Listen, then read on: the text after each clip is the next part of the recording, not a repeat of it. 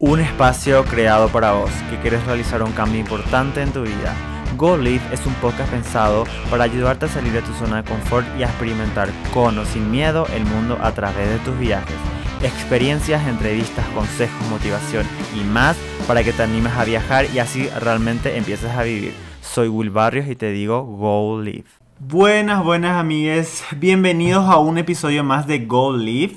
Hoy vamos a seguir con la dinámica de las entrevistas a mis amigos, a personas que conocí mediante el mundo de los viajes, a quienes admiro y quiero un montón. Y hoy vamos a tener un episodio que en particular a mí el tema del día me encanta y ojalá pudiera yo tener este, pudiera haber escuchado antes de hacer Work and Travel, así que hoy les cuento que vamos a estar hablando sobre finanzas personales en el programa del Work and Travel específicamente, aunque lo que vamos a estar hablando acá y los consejos que vamos a dar al final pueden utilizarlo también en sus viajes en general.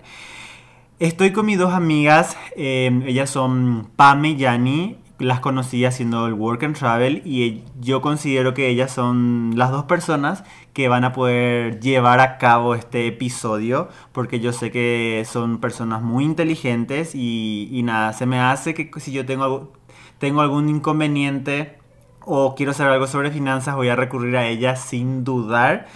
Y nada, vamos a dejarle a ellas que se presenten. Pame, ¿cómo estás? Bienvenida a Google. Bien, gracias.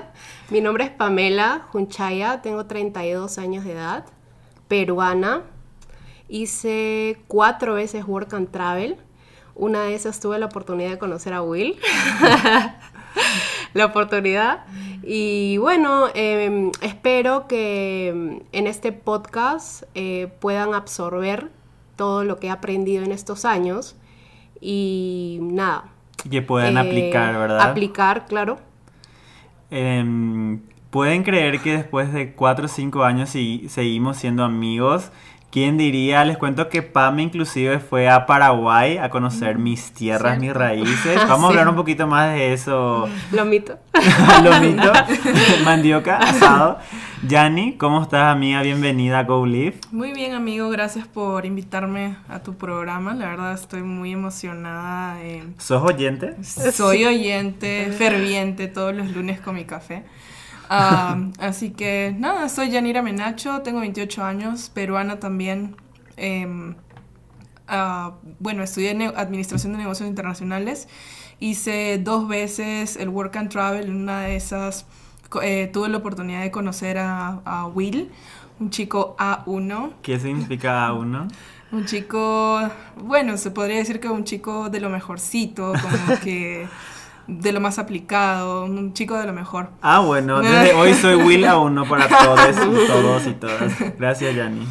De nada, amigo. Bueno, vamos a hablar sobre el objetivo del episodio del día. yo quise crear este episodio porque siento que hay muchas personas que cuando aplican, vamos a hablar de la realidad, porque sabemos que cuando todas las personas tienen un objetivo y una meta distinta todos los J1, todos los aplicantes al Work and Travel y todas las realidades para mí son válidas. Independientemente a qué es lo que te motiva a hacer el programa, con tal que salgas de tu zona de confort, para mí está genial. Uno de estos motivos pueden ser em, salir e independizarse por primera vez, otro motivo pueden ser viajar más y conocer más, otro motivo puede ser perfeccionar em, el inglés, la fluidez y otro motivo es la parte económica. Muchas personas, incluyéndome en su momento, vinimos o hacemos work and travel porque queremos em, de alguna forma juntar un poco de dólares para poder invertir. Entonces hoy vamos a destinar este episodio específicamente para esa parte selectiva de las personas que hacen work and travel. Las personas que quieren, que tienen como objetivo ahorrar. Y eso, ¿qué, qué opinan sobre el tema del día, chicas? ¿Les gusta? Sí, yo creo que es lo primordial. O sea, yo creo que si tú vas a hacer algo en tu vida, siempre tienes que em, organizarte, ver si te conviene, no te conviene, cuáles son los pros, los contras. Exactamente. Sí, exactamente. Si va a ser o no productivo. Yo creo que lo primero que uno tiene que hacer antes de hacer work and travel es definir sus metas. Y si una de esas metas es la parte económica, es bueno que, ya empiecen a hacer, entrar en la parte, en la, primera parte que dice, Pame, si me conviene o no, cuánto voy a ganar, eh, cuánto voy a invertir, porque para mí esto es una inversión. Yo nunca escuché hasta hoy en día que una persona haya perdido, entre comillas, el Work and Travel o que no haya recuperado. Yani, ¿qué tenés que opinar sobre el episodio? Eh, sí, muy, muy interesante también porque teniendo la edad que tienes cuando haces un Work and Travel, em, el hecho de, tener un ahorro adicional eh, puede ayudarte pues a algún proyecto que tú desees hacer, tal vez pagar deudas, tal vez hacer algún proyecto, pero definitivamente en esa etapa de tu vida te aporta mucho tener ese capital cuando regreses a tu país, ¿no? Claro, claro, claro. Bueno, vamos a comenzar ya con, la entrevista, vamos a entrar de lleno al episodio. Díganme, em, cuando ustedes hicieron el Work and Travel por primera vez, ¿ustedes tenían en cuenta las finanzas personales? ¿Sabían lo que es una cuestión? ¿Tenían un registro o entraron acá y después aprendieron? ¿O desde el día uno ustedes ya ya tenían una noción de lo que es en la parte económica en un work and travel? Eh, lo mío fue un poco impactante porque en esa edad eh, me tuve que pagar la universidad. Claro. Entonces yo dije... ¿De qué edad te estamos hablando, amigo? 20 mm, años más o menos. 20 años, chiquita. Chiquitita. Hace 12 años, wow. Impresionante. 12 años atrás fue tu primer work and travel. Entonces. increíble. Y que puedas hablar con tanta seguridad y emoción, porque es un tema que a todos nos gusta, aunque ya no, ya no hagamos o no queremos hacer, es algo que aporta tanto en nuestra vida y recomendamos 100%, estoy seguro de eso. Sí, yo agradecida con la vida de, de haberme dado la oportunidad de, de, hacer este intercambio, de poder eh, haber pagado mis estudios universitarios en tan solo tres meses, poder ahorrar y pagarme todo el año de mi carrera, que fue más que nada mi objetivo principal. Me encanta. Eso es bueno también que la gente sepa que eh, muchas personas en otros países, yo no sabía que en Perú podrían tener como, como ese objetivo los estudiantes, pero yo sé que en Brasil y en cierta parte de Argentina es muy común que los chicos hagan cuatro, eh, cuatro, meses de work and travel y se paguen todo el año estudiantil y vuelvan a hacer e inclusive terminan la carrera universitaria y solamente tienen que trabajar cuatro meses en los Estados Unidos. Es algo muy común e inclusive en Brasil yo sé que algunas universidades privadas, porque es un poco elevado el estudio, les recomiendan que hagan eso, tipo, de, de, acuerdo a, a, la, a, la, carrera que quieran elegir, yo sé que les dice, bueno, es tanto, te recomiendo que hagas Work and Travel porque muchos, tenemos muchos egresados que pudieron apagar sus estudios haciendo el Work and Travel. Wow, mm, realmente hubiera sido una, una buena sugerencia si hubiera estado... Claro Realmente, bueno, en mi caso yo eh, conocí esto del Work and Travel gracias a Pame, justamente, que está aquí a mi lado. Eh, y pasó algo muy particular porque yo también me pagaba mis estudios, mi universidad, eh, pero en ese tiempo estaba trabajando en el banco. Entonces oh, fue una gran decisión porque tuve que dejar cinco, bueno, trabajaba ya en el banco cinco años y tuve que sacar cuentas justamente y usar el razonamiento y las finanzas para eh, decidir si me venía a trabajar tres o cuatro meses. Y bueno, sacando cuentas justamente fue que me di cuenta que pues esto sí me iba a ayudar a pagar mi universidad. Claro, Así que decidí dejar el banco después de cinco años que también ya estaba un poco cansada, siendo honesta, estaba un poco cansada del banco, y probar algo nuevo. Y realmente, o sea, mi, mi vida sí dio un giro digamos, de 180 grados. Me encanta. Y vamos a hablar ahora sobre la parte financiera. Yo tengo miedo de utilizar ciertos términos porque no estoy seguro, entonces no quiero pifiar, o sea, no quiero ser irresponsable o pecar de, de ¿cómo que se dice? De ignorante, pero es como yo siempre le digo a, acá en el podcast, acá es una conversación de amigos, acá nadie está para juzgar, acá estamos todos para aprender de los demás y también de poder escuchar distintos distintas perspectivas y que podamos aplicar ya sea para el work and travel o en, otro aspecto de nuestras vidas. Em, ¿Tienen algún tipo de registros de gastos en, o tenían en su work and travel? Ya sea de gastos, de, de ganancia. ¿Tenían una planilla, el famoso la planilla Excel que se utiliza o, o, o no? Eh, yo siempre he manejado apps.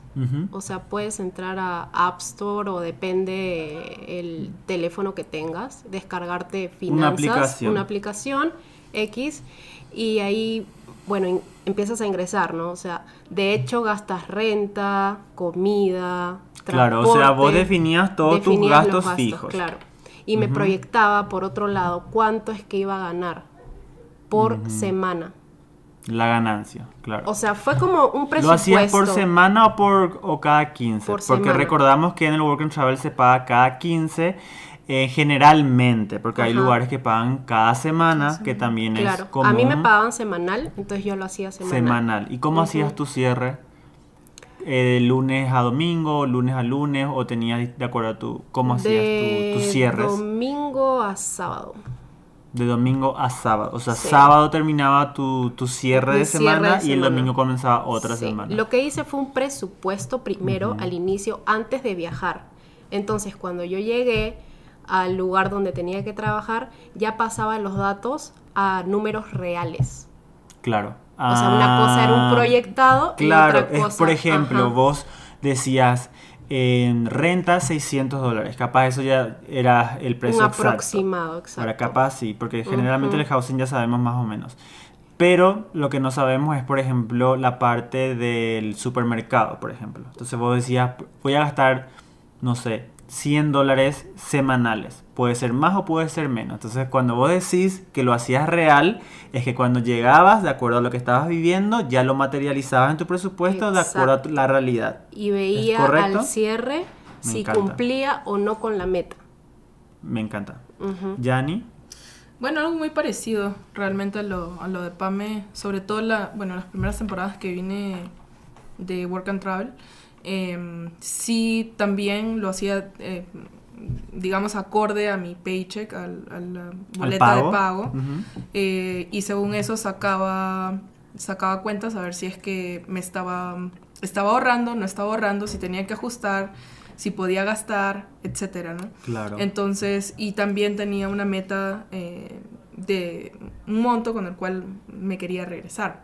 Que vos querías pues, ahorrar. Que, que yo quería ahorrar. Que sería como tipo tu meta de work and travel, decir, no sé, tantos dólares yo quiero llevar a, Perú en tu caso. Y otra cosa que me ayudaba bastante también era enviar el dinero. Claro, ¿crees que es bueno fijar eh, una meta de, de, de, tener una idea vaga una vez que voy ya, que una vez que ya sepas cuánto generalmente haces por semana o cada dos semanas y decir, ok, ahora que pasó un mes, ya sé ya que generalmente puedo ganar esto y gasto esto. Y desde ahí poder fijar una meta y decir, quiero llevar tantos dólares. Exactamente. Sí, sí, porque a veces, bueno, no sé, eh, las personas que te ven en el programa o las personas que ya han ido te pueden decir, tú vas a ganar, no sé, a la semana, ¿no?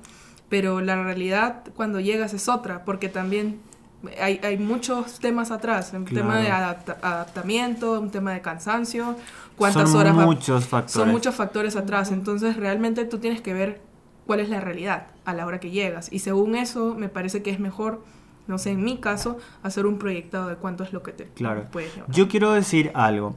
Para mí, hoy por hoy, se me hace muy subjetivo por, eh, de primeramente y también me parece irresponsable un poco que las agencias ya te digan o una empresa o una persona tanto vas a ganar. Eh, yo digo eh, que, te digan exactamente porque generalmente te quieren decir vas a ganar tantos, quitando lo que ya invertiste, tanto vas a ganar. y es muy difícil porque todos somos diferentes y todos tenemos objetivos diferentes. Yo puedo decir que yo gasto 100 dólares en el super cada semana Pame me puede decir, no, para mí es mucho. Yo gasto 50. Ya me puede decir, no, es poco, alimentate bien. 200 dólares. Es muy relativo. Seguro que voy a em, decir eso. Relativo, es muy relativo y yo puedo decir con certeza porque tengo cuatro work and travels y yo tuve muchos roommates alrededor de estas temporadas y todos teníamos em, teníamos objetivos distintos y veíamos las cosas diferentes. Lo que para mí puede ser caro, para vos puede ser barato. Lo que para mí puede ser necesario, para vos puede ser innecesario. Y hablando sobre em, lo que es la parte de los registros y tener proyecciones, ustedes tienen métodos... Habla, ya habías dicho que utilizas apps, ¿verdad? Apps para poder tener un registro personal. Yo digo un registro, yo le quiero llamar como tipo registro personal en Work and Travel. Me parece un poco acorde, como para decir, porque ustedes son personas conscientes en cuanto a finanzas, pero hay muchos estudiantes, muchos J1s, que no tienen, yo conozco casi todos, puedo decir que no tienen un registro, no saben cuánto ganan, no saben cuánto gastan. Yo hoy por hoy, como yo llevo lo que es el registro personal, en, a mi vida, yo no puedo terminar un, un periodo sin saber yo cuánto gasté. O sea, no puedo, yo necesito, ya está en mí, es un hábito. Es un hábito, no es adicción, es hábito consciente. Ah, entonces, ¿cuáles son? Es un buen hábito porque te permite, te da una libertad eh, financiera en todos los sentidos, tomar decisiones. Em, entonces, dijiste app, yo les utilizo que yo soy, eh, hay gente que utiliza Excel, que es lo más común. a mí me cuesta utilizar apps o Excel, yo soy súper sencillo, por decirlo así. Yo uso mi blog de notas y pongo por semanas y voy gastando. Me y no soy extremista, no es que pongo, me voy al super leche, un dólar, el pan, eh, no, yo pongo super punto, claro. ¿verdad? Y yo, gracias a eso, sé generalmente cuánto gasto porque yo me conozco y a mí me ayuda, como yo, yo soy una persona muy independiente en todo mi work and travel yo me compro mis cosas, generalmente no comparto tanto con mis roommates, pongo límites, cosas que puedo compartir, como no, y eso a mí me permite saber, yo soy una persona que, un ejemplo, yo estoy tirando datos así, no sé, 50 dólares semanales, un ejemplo, verdad. Entonces yo me voy, yo sé que eso voy a gastar, yo sé que 600 dólares es, es mi, es mi renta, un ejemplo, todo es ejemplo, ¿verdad? Porque todo es, todo varía. Relativo. Todo es relativo. Pero lo importante es que sepamos, yo creo que tener un registro de gastos semanales, quincenales, mensuales, como quieran, eso es todo, según yo, es válido. Yo no sé, no vamos a entrar en detalles de cuáles. Por lo menos los gastos fijos. Los gastos fijos, ¿verdad? Es bueno también de repente, hay muchos expertos en esto que recomiendan ciertas cosas. Yo al menos no soy experto, en PAME sí es contadora, ya de repente pueden dar pequeños consejos un poco más em, objetivos. Pero yo específicamente quiero aclarar que voy a hablar de mi experiencia, de lo que a mí me sirve. Entonces, para mí utilizar una app para llevar un registro de gastos personales en el Work and Travel. Yo utilizo un blog de notas en donde semanalmente digo, ok, en las terceras semanas donde tengo que pagar mi renta, súper gasto tanto, tanto, tanto, tanto y gano tanto. Entonces yo puedo proyectarme de esa forma. Yani, ¿cómo, ¿cómo vos solés hacer o cómo vos tenés? Porque puede ser mental también. Hay gente que no lo, no lo escribe, yo vi gente que no lo escribe, pero tiene todo en la cabeza. No sé cómo. A mí me ayuda mucho el app del banco, de hecho. a los eh, registros. Sí, sí, porque ahí está todo. Y lo que hago es gastar todo con mi tarjeta, entonces recurro siempre al, al app del banco. Entonces ya sé cuándo me estoy excediendo, cuándo... Eh, tengo que ajustar un poquito, etcétera, ¿no? Tipo acá, eh, bar 200, 150 eh, dólares en tres noches. sí. Esas cosas es bueno, es bueno. Recurro siempre a eso y luego, bueno, como dato adicional, si es que alguien lo quiere usar, hay una app que funciona bastante bien para gastos compartidos que se llama Splitwise. Nosotros teníamos ese una vez, ¿verdad? Sí. Sí, en un Work and Travel, que es, una app en donde nos vamos adhiriendo, entonces podemos dividirnos y se va automáticamente. Ese era muy bueno, yo recuerdo que Incluso es muy bueno para roommates porque puedes compartir, incluso puedes mandar como reminder Sí. Para, un recordatorio, un recordatorio para que, para que te paguen tus roommates. Claro, porque eso es otra una cosita que sí, que un café, que un McDonald's y después te pago y va sumando, va sumando y sin darte cuenta en un mes ya son más de 50, 70 dólares. Entonces cuentas claras, amistades largas. Y luego hay otra app eh, que se llama Gastos y... ¿Te acuerdas cómo se llama? Empieza con gastos, ahorita la busco. Ah, pero ahí puedes, puedes detallar todos tus ingresos y gastos y va te va sacando como si fuera un, Un reporte. un reporte mensual de Mm. cuánto gastaste, cuánto ahorraste, en qué... eh, en qué, ¿En qué rubro? en qué rubro ¿En qué ru- gastaste. Es como por decir, por ejemplo, en ocio, Belleza. eh, Ocio, belleza, belleza, en. Ah, está muy bueno. Y eso yo una vez vi, un- creo que era algo, no sé, un video, creo que decía justamente eso, que de acuerdo al rubro, entonces, de acuerdo a tu prioridad, vos decís, pucha, esta vez me excedí en belleza, que generalmente eso no es mi, mi objetivo. Ajá. Pero sí en viajes gasté y bueno, yo, yo que in- para mí invertir en, o sea, gastar en viaje para es inversión, entonces bueno, a mí no me importa si me excedo porque es algo que a mí me gusta, pero es bueno para que vos puedas ser consciente de que en dónde te excediste y que decir, epa, acá me excedí en vano o fue Claro. inconscientemente. Entonces una vez que vos tenés ese control o vos puedes, eh, vos lo ves materializado que gastaste en una noche 200 dólares y decir, hay gente que está bien, que no le importa gastar eso y como yo digo, todas las realidades son válidas, pero si a mí mi objetivo, yo soy un tipo que no gasto mucho en, en bares porque no... Como que, claro que me claro que todos nos vamos, ¿verdad? Ya, ya, y perdemos la conciencia, Sí. pero no es algo que vamos, yo al menos, si yo gasto 200 dólares en una noche, me voy a decir, me las mamé, ¿qué pasó acá? Claro. A eso voy. ¿Se entiende el punto a donde yo quiero ir? Claro, lo es primero- solamente ser consciente de dónde estoy llevando ese dinero para po- luego poder...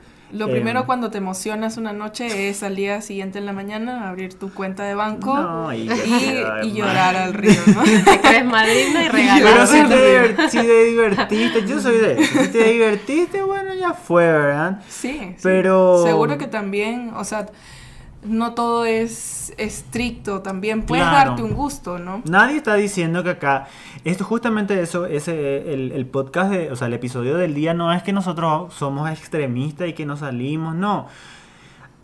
Como digo, todas las realidades son válidas, todas las personas tienen un objetivo. Si alguien me dice, yo voy a trabajar de lunes a lunes, doble turno, voy a trabajar de 8 de la mañana hasta las 10 de la noche porque tengo, quiero hacer plata, genial. Nadie está diciendo que no Sí. lo hagas, Ajá, ¿verdad? Sí. Em, pero en mi punto está bueno que pueda haber un, un equilibrio, Un. ¿verdad? Un balance. Bueno, em, ¿ustedes creen que a medida que iban teniendo más temporada de Work and Travel, eh, les esa experiencia, ya en su segundo, su tercer Work and Travel, teniendo ya dos temporadas anteriores, le ayudó a un control en sus finanzas, como decir, no sabía esto y qué suerte que ya supe. Por ejemplo, no sé, em, no sé qué podría hacer, pero las experiencias les ayudó a tener un mejor control en las finanzas. Sí, definitivamente. Yo creo que cuando tú vas a una ciudad y ya experimentas ciertas cosas, en la segunda puedes tomar mejores decisiones. Sí. Por ejemplo, en mi caso, yo no sabía que existía un bus que me llevaba de Denver Que hasta es de la Steamboat. capital, de donde todos nos caemos. Todos llegamos A- a- aterrizamos y ahí. Steamboat está a tres horas. Claro. Entonces lo que yo hacía era pagar mi taxi, que en ese tiempo creo que costaba como 90 dólares. Sigue siendo así, casi Y, 100 y dólares. no sabía que existía un bus que pagas 25 Cinco dólares. dólares. O sea, imagínate. Claro, ahí, ahorras. ahí pecamos por inexpedientes, porque nadie no nos dice y generalmente como son ciudades que no son muy concurridas y las informaciones no están por, toda, por todas partes bajo la puerta, yo creo que es bueno eh, cuando repetimos, yo digo, si no conoces el lugar, busca. En internet hoy en día hay mucho, De así todo, de sí. todo. El blog de Will, así como el blog de Will, hay por todos lados. Entonces, bueno, em, buscar, ¿verdad? Claro, incluso lo que se puede, en la medida con que se temas puede. de housing también. Claro. O sea, si las personas ya te conocen, si saben que eres una persona responsable, limpia, que cuidas, incluso la otra temporada no te suben la renta, te la dejan al mismo precio. Posibilidades. Claro. ¿Yanni? Sí, básicamente, básicamente eso, ¿no? Cada vez que vas conociendo a más personas, eh, no solo gente que también hace work and travel, sino también locales, ellos te van dando los tips, ¿no?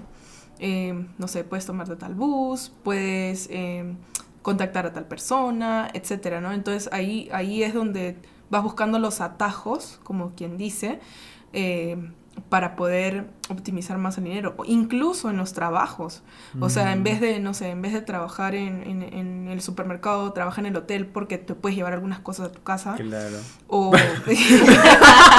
¿Qué parece otra cosa eso?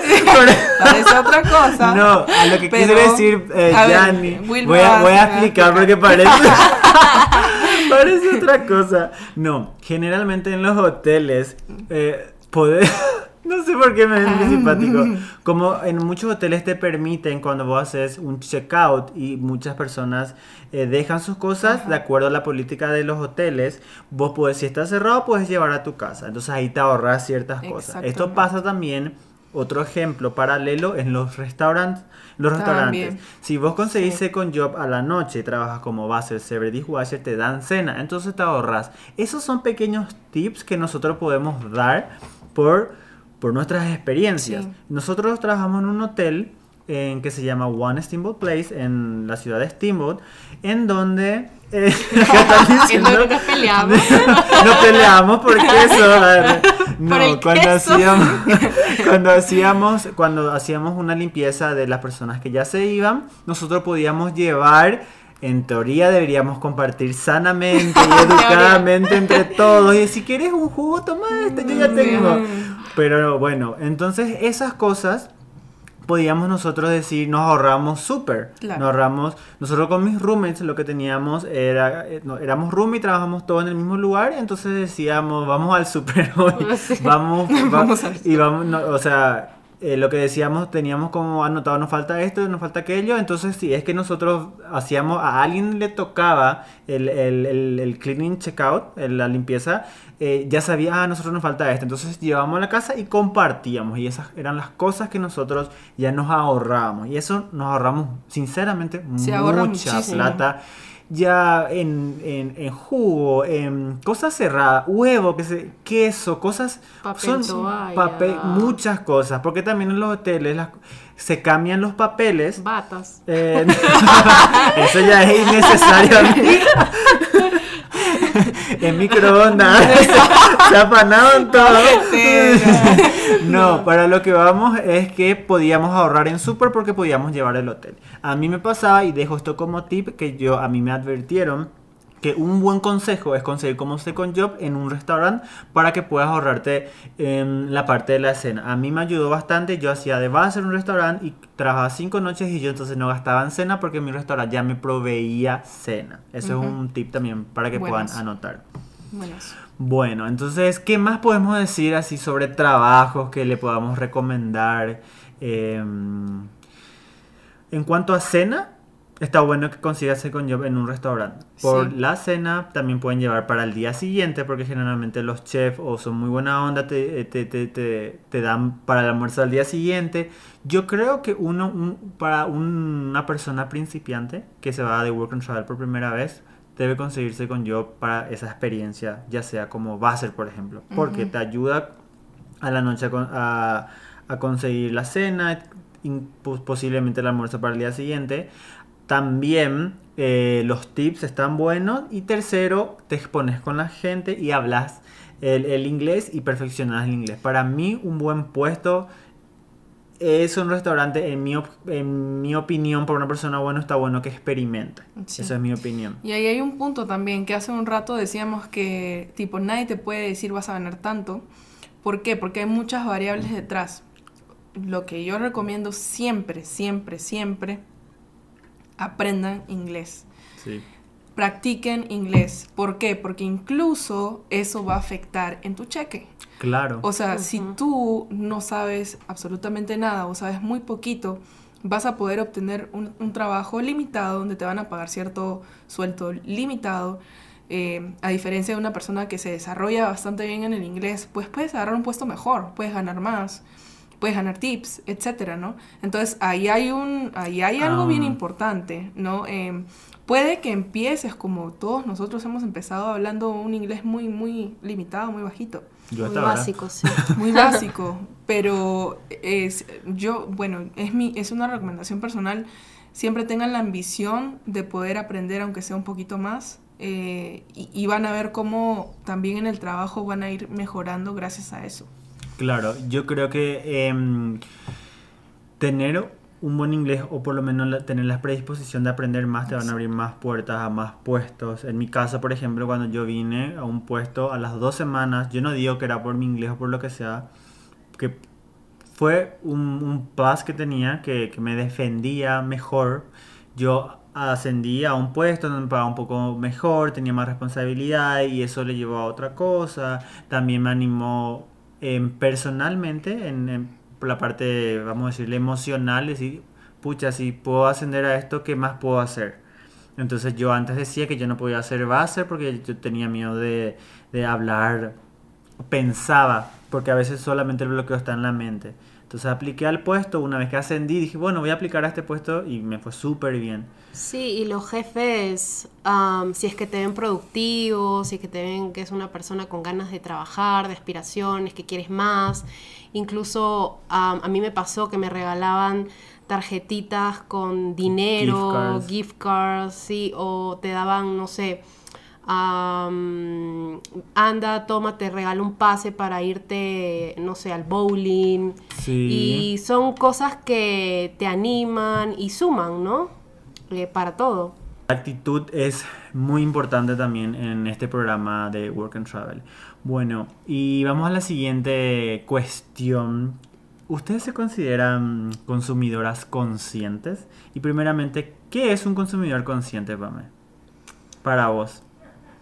Eh, para mí es ah, tener la capacidad de poder tomar decisiones en el momento indicado. ¿Qué quiere decir esto? Que, por ejemplo, en el momento que tú dices, ok, quiero comprarme un teléfono, un iPhone, ya hayas visto previamente que dentro de tus posibilidades tú puedas hacerlo. Claro. Estás consciente de que puedes hacerlo y no te estás excediendo en tus gastos o en tus metas. Me encanta. ¿Y te consideras una consumidora consciente? En la actualidad 100%. ¿Por qué Yani le responde todo tipo sí? Sí, sí. Yani, ¿para vos qué es consu- ser consumidor consciente? Básicamente, eh, analizar qué es lo que puedes y qué es lo que no puedes comprar en este caso, eh, eh, en, base a, en base al desarrollo que has tenido de tus finanzas, ¿no? En un periodo de tiempo determinado. Para mí ser consumidor consciente, primeramente es tener un registro de gastos de ingresos y egresos. Y que puedas ser lo suficientemente inteligente para darte cuenta que qué es necesario en, en ese momento lo que vas a comprar. Por ejemplo, un iPhone. Si ya tenés un iPhone y, vos lo estás comprando porque realmente lo estás necesitando o porque quieres darte el lujo que crees que te mereces, ser consciente de la, de, la compra que estás haciendo. Y si es necesario o no en ese momento. Nadie está diciendo que no te mereces comprar nada o que te limites. Yo me considero una persona consciente porque siempre analizo lo que voy a estar comprando y no estoy gastando en las redes, en las redes sociales, yo estoy traumado, en, en internet em, simplemente y cargando mi carrito porque es fácil. Siempre yo llevo un- mi registro, me proyecto y digo, ok, yo me quiero comprar ponerle el- un iPhone, ¿verdad? O una compu, ¿verdad? Porque necesito. Pero vamos a hablar de algo, por ejemplo, de que yo no necesito. Un Apple Watch. Y yo digo, eh, porque está... me gusta estar mirando mi reloj, ¿verdad? y yo digo, ok, me merezco, sé que voy a poder. No es que voy a agarrar porque ya tengo plata en mi cuenta y paz compro, sino que yo me proyecto y digo, ok, dentro de dos semanas o tres semanas en este espacio puedo comprar esto. Yo, eso es lo que para mí es el consumidor consciente. Pues esto es subjetivo, obviamente. Bueno, vamos a dar los consejos finales para que una persona que tiene como objetivo principal la parte económica, el work and travel, los consejos que podamos, que podamos, que vamos a dar, que les puedan servir para que tengan un work and travel exitoso a cuanto eh, la parte económica. Porque estamos hablando de eh, finanzas. Entonces, Yanni, ¿quieres comenzar con dos? Vamos a dar dos consejos para no alargar esto. Dos consejos cada uno. Entonces, Yanni, eh, ¿qué consejo le daría a una persona que tiene como objetivo la parte de hacer plata, ahorrar eh, en un work and travel? ¿Qué le dirías? Bueno, eh, partiendo de la base de que quieres ahorrar en el work and travel, eh, conseguirte un second job, un trabajo, tener, bueno, tu trabajo fijo, el primero, y luego conseguir un second job. Eh, ahora, también tienes que ir adaptándote, ¿no? No te vas a meter en 80 horas desde el inicio, porque a veces el cuerpo no está acostumbrado.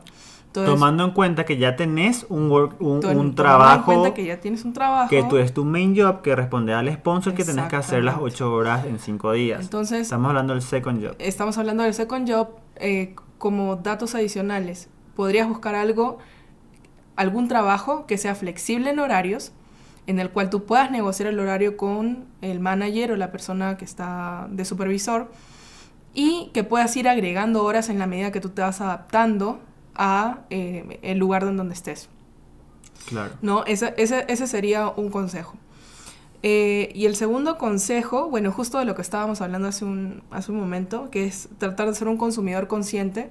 Por ejemplo, un tip que me servía mucho a mí es, eh, yo siempre pensaba en mis días regulares de trabajo, casi siempre dos turnos, siempre pensaba en que lo que comía ese día, es un tip que te puede servir o no, lo que comía ese día tenía que ser equivalente a una hora de trabajo En todo el día. en todo el día. Eh, me servía a mí, lo conseguía hacer, hacer casi siempre, eh, y eh, pues me ayudaba a ahorrar bastante bien. Pero me perdí. Vos estás hablando de una hora de trabajo de los dos de los dos trabajos de un trabajo. Claro, tú Por ejemplo, trabajas- ejemplo, vamos a poner en un trabajo 15, hora- 15 dólares la hora. O sea, vos ganás 15 dólares por hora. Ajá. O sea, vos decís que el tip que te servía a vos que vos no podías acceder a esos 15 dólares 15 dólares en el día. en el día. En el día. Y me servía bien Wow. porque yo traía cosas de mi casa también.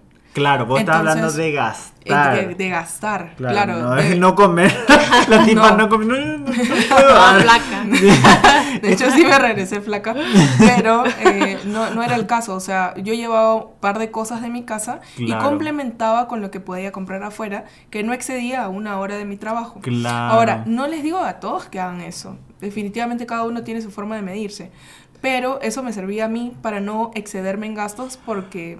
Pero ojo, vos, o sea, si vos trabajas todo el día, si vos llevas tu comida, no vas a gastar. Por- supongamos que vos sos una persona organizada y haces tu comida la mañana o el día anterior y vos llevas organizado toda tu comida, ¿por qué gastarías? Habían días en el que yo no gastaba ni un dólar. Claro. Porque yo salía de mi casa llevando dos almuerzos, llevando desayuno. Y- Pero no siempre pasa, chicos. O sea, vamos, Sí, vamos eso a ser honestos. Sí, Claro. o sea, A veces un gustito, un.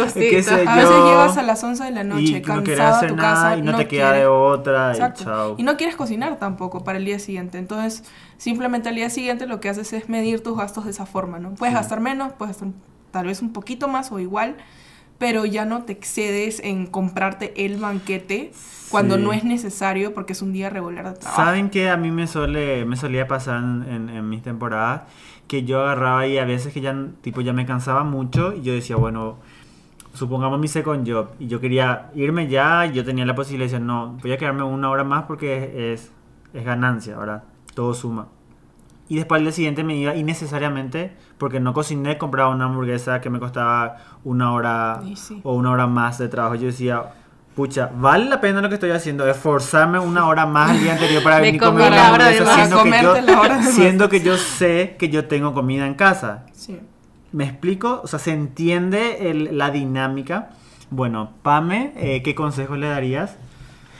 Eh, bueno, lo que me pasó a mí era es que yo llegaba a un lugar con mi primer trabajo y luego cuando me buscaba el segundo trabajo era más que nada por medio de recomendación y yo de frente me metí a ese trabajo sin eh, hacer la investigación previa. Analizar el mercado laboral. Exacto. Eh, todas las ciudades usualmente tienen eh, periódicos donde tú puedes encontrar todos los trabajos disponibles. Yo les recomiendo que busquen, que averigüen precios de sueldos, porque todo suma. Entonces, para poder tú definir tu segundo trabajo, es fundamental que tú empieces a investigar, que es algo que no me pasó en las primeras temporadas. Ese era mi consejo número uno. Y el número dos es que siempre hagan sus presupuestos. Yo siempre trataba de hacerlo porque mm, trataba de más que nada motivarme. No sé, vamos a poner un monto. Este mes quiero ahorrar dos mil dólares para comprarme el iPhone, el último iPhone. Ponía una, una foto en mi teléfono. Tenía un problema con el iPhone. Sí, la tipa. Todo el Ya mundo el quiere- 13, ah. ¿Querés comprar ya el 13, verdad? Eso ya está tirando de la indirecta. Entonces, ¿qué es lo que hacía para no frustrarme? Porque uno llega cansado, o sea, después de dos trabajos es No, bien desgastante. Dios. Y no llegas a casa, encima que ves tus redes sociales, se te pasa todo el tiempo, entonces llegas súper cansado para el día siguiente seguir trabajando. Entonces yo decía, ok, ponía de fondo de pantalla lo que yo quería. Ajá, como el objetivo. Eso es visualizarte. Te Visualizar. Era visualizabas. mi te pushing. visualizabas, Sí. Entonces yo agarré y dije, bueno, entonces más que nada ese va Ay, a ser Me gusta eso. Era mi pushing, entonces yo decía, ok, lo quiero, lo quiero, lo quiero. Por ejemplo, ahora tengo el tema del carro. Entonces... Yo pantalla. no, todavía no lo tengo, pero bueno. Todavía estoy definiendo el modelo. Sí. Pero trato de, cada vez que me siento bajoneada y que no voy a llegar a la meta, tratar de ver esa foto y decir, es, tengo que seguir, Ese es mi tengo objetivo que seguir, mi sí, objetivo. me encanta. Pero viene un análisis previo de presupuesto. Esto ya es tipo todo después de haber analizado eh, todos los claro, pormenores. Ok. Claro, sí. Bueno, yo voy a dar mi- mis tips y vamos a ir cerrando ya con este episodio que fue para mí súper productivo y que fue que es genial para las personas que van a hacer por primera vez o también para tener otras personas que generalmente viajan o hacen un work que tengan otras perspectivas y para que puedan aplicar a, sus registros. Para mí uno de los tips es sobre los días festivos. Generalmente eh, los días, no es generalmente, en, acá se paga el 50% a más en los días festivos, ya sea Navidad, Año Nuevo, y hay como 4 o 5 días festivos en esa temporada de invierno. Identifiquen qué días son los días festivos que le van a pagar más en su trabajo y vean en su schedule, o sea, en su horario, si es que trabajan ese día y si no, traten de cambiarlos. Yo siempre hago eso, tipo miro y yo digo, yo quiero trabajar el 25 y el 1 porque sé que me van a pagar más. Entonces yo trato ya desde, desde cuando sale el calendario de los días festivos y yo no estoy, si es flexible mi empleador, trato de cambiar para que yo pueda ganar un 50% más por hora. Y em, uno de los tips que yo que a mí me funciona es que yo hago mi registro de gastos eh, fijos y yo digo, ok, esto es mi gastos fijos cada, cada semana o cada dos semanas.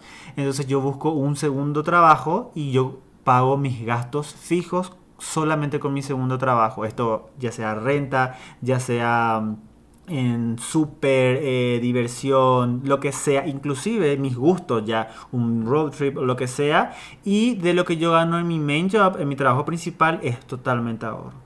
Todos mis paychecks, yo generalmente yo así mismo guardaba y de mi second yo me esforzaba para poder llegar a- a fin de mes, por decirlo así. Bueno, otros tips que podemos dar em, adicionales, Yanni. Eh, sí, Eh, bueno, regular el tema de, de compras online. Sí, porque generalmente Eh, acá Amazon y Chicos, esas no, aplicaciones. tengas, eh, no tengan esas apps en sus Sí, porque es por un viaje de ida, es tentación. Aunque sea consumidor tentación. consciente, eh, consciente, es Sí, tentación. es mucha tentación. eh, y si lo van a hacer, pues háganlo, háganlo bueno, ah, compren algo que necesiten o dense su gusto, pero no se excedan, porque aquí es el país de la, fanta- de la, de la fantasía. consumismo. del consumismo, vivimos en el capitalismo extremo. El extremo Eh, extremo. Y todo, y todo funciona perfecto aquí. O sea, tú pides algo, te va a llegar a la... Nadie se lo va a agarrar. Te va a llegar a la puerta de tu casa. Todo funciona de manera maravillosa. Pero, pues, hay Una que, trampita. hay, que- hay que saber, hay que saber aguantarse ahí un poco. Claro. Pame, Sí. otro, otro tip que puedes dar. Regular las salidas. no vale. No vale. Porque en un ratito ya dos días de trabajo. O a la traten de hacerlo cuando tengan al día siguiente día off. Off. Porque si salen un día que trabajan al día siguiente, Quieren llamar la a off. mayoría sí. No quieren ir a trabajar y perder. Un día, gastas yéndote al bar de fiesta y después pedís otro día libre. O día llegas siguiente, tarde, llegas ya pierdes perdés horas. plata. Encima tus jefes, quedas mal con tus jefes. Claro, bueno, y el último tip que podemos dar, creo, todos juntos y que nosotros em, lo, lo- lo pusimos, o sea, estamos de acuerdo, es en definir objetivos, ¿verdad? De em, cuándo vas a, vas, a, vas a recuperar lo invertido, eh, si tenés algo que quieres comprar, presupuestalo, ponelo, visualizalo y ser consumidor consciente para que puedan tener un- un buen work and travel en donde puedan sacarle la mayor el mayor fruto posible si es que ese es su objetivo. Volvemos a recargar. Y así terminamos con el episodio del día. Gracias por escuchar hasta acá. Espero de verdad que hayan disfrutado, que les haya servido y que puedan aplicar en sus work and travels y en sus viajes. Yo soy Will Barrios Pamela Junchaya. Yanira Menacho. y, Y te te decimos decimos hoy y siempre Go.